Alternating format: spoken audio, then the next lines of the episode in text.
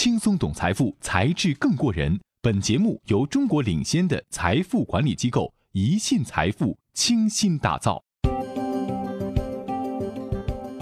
高级黑新闻：亚吉首任英内政大臣，有望放宽移民政策。兼并和收购狂潮又回来了。人物板块：四月三十日早上，英国迎来了政坛大地震。梅姨的好帮手、好战友，英国内政大臣安博鲁德，二十九号晚突然宣布辞职，取而代之的是前任英国内阁社区及地方政府大臣萨吉德·贾韦德，他也是首位亚籍的内政大臣。贾韦德的父母是一九六零年从巴基斯坦移民来到了英国，作为少数族裔，他担任涉及移民等事务的内政大臣这一要职。有人解读为，这对于移民是好消息。在最近热门的疾风移民事件中，他表现出了对疾风移民的同情。我觉得可能是我妈妈、我爸爸、我叔叔，也可能是我。上任后，贾韦德表示，他目前的最紧迫的任务就是要解决疾风危机，并确保受影响的人都受到他们应得的正义和公平待遇。而影子内政大臣戴安·阿伯特称。他的首要任务必须是结束这种敌对的移民环境政策，这种政策已经撕毁了生命，包括英国国民和其他有权在此的人的生命。数据板块，兼并和收购狂潮又回来了。四月三十日，仅在二十四小时内，包括电信、能源、零售等行业的巨头公司就确认了超过一千两百亿美元的并购案。价值超过一亿美元的并购交易就出现了十几笔，市场的并购正在提速。今年四月一日，特斯拉 CEO 马斯克曾在推特上表示，特斯拉申请破产了。当然，这只是愚人节的玩笑。而彭博近日指出，按照特斯拉平均每分钟消耗六千五百美元的速度，它的资金或将在二零一八年底消耗殆尽。去平壤炒房虽然是段子，但毗邻朝鲜的丹东已被炒房客盯上。据媒体报道，四月底丹东房价突然暴涨，之前售价每平方米三千五百元的丹东新区房产，在两日后已经达到了每平方米五千五百元，两日内涨了百分之五十七。埃及亿万富翁纳圭布萨布尔斯认为。估值过高的股市将崩盘，而全球各地危机四伏的现状则利好黄金，金价可能升至每盎司一千八百美元，因此已将自己五十七亿美元资产净值中的一半投入黄金。英国开发商大波特兰地产近日发布的公告显示，曝光了香港金管局在伦敦的房产投资，以二点零二亿英镑（约二十五点二亿港元）。持有汉诺威广场改造项目的一半股份。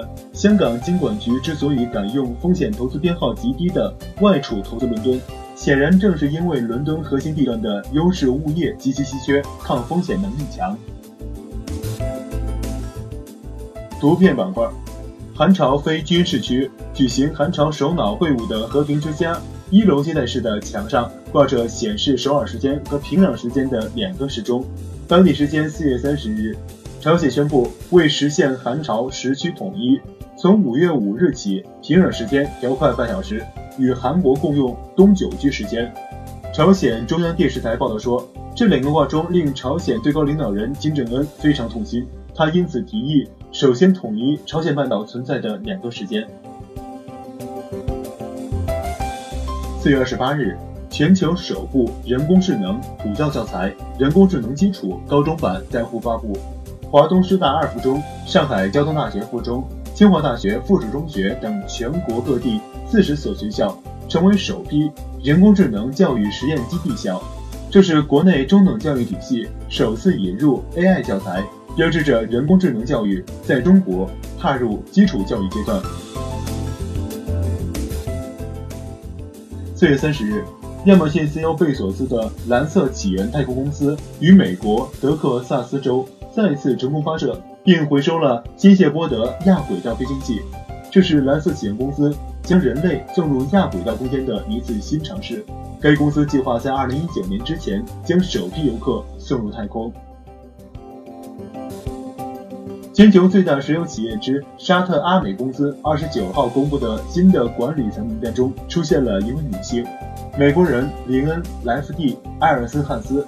她在二零零八年被美国福布斯杂志评为全球最有影响力的女性之一。外界认为，沙特石油行业先前几乎从未有女性能够跻身高管职位，这一进展堪称一个里程碑。生育板块，欧盟委员会主席容克。我们将继续与美国谈判，但我们拒绝在威胁下进行谈判。伯克希尔哈撒韦公司 CEO 巴菲特，中国过去五六十年做出的成绩几乎是一个经济奇迹，是我完全没有意料到的。美国财长努钦，我不想预测未来会发生什么或不会发生什么，我们将进行非常坦率的讨论，这些是特朗普总统去年一直关注的问题。高盛 CEO 所罗门。随着经济周期的演化，人们的贪婪程度远远超越恐惧。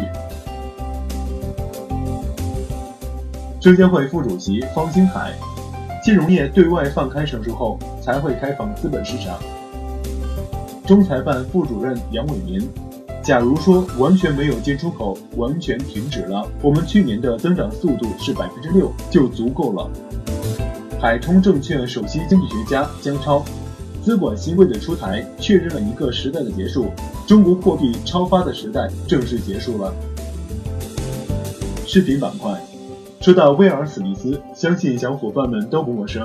他主演过影片《绝地战警》《独立日》《黑衣人》系列的，还因主演《拳王阿里》和《当幸福来敲门》两度获得奥斯卡最佳男主角奖提名。而机器人索菲亚也是大明星一枚，去年十月，沙特阿拉伯授予他公民身份。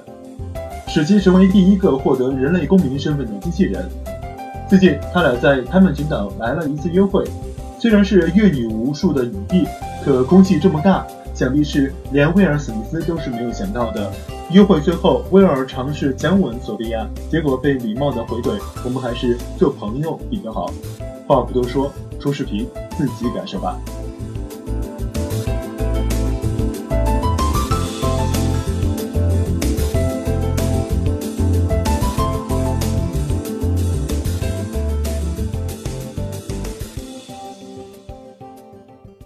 感谢您锁定《才智过人》节目，更多财富资讯尽在宜信财富。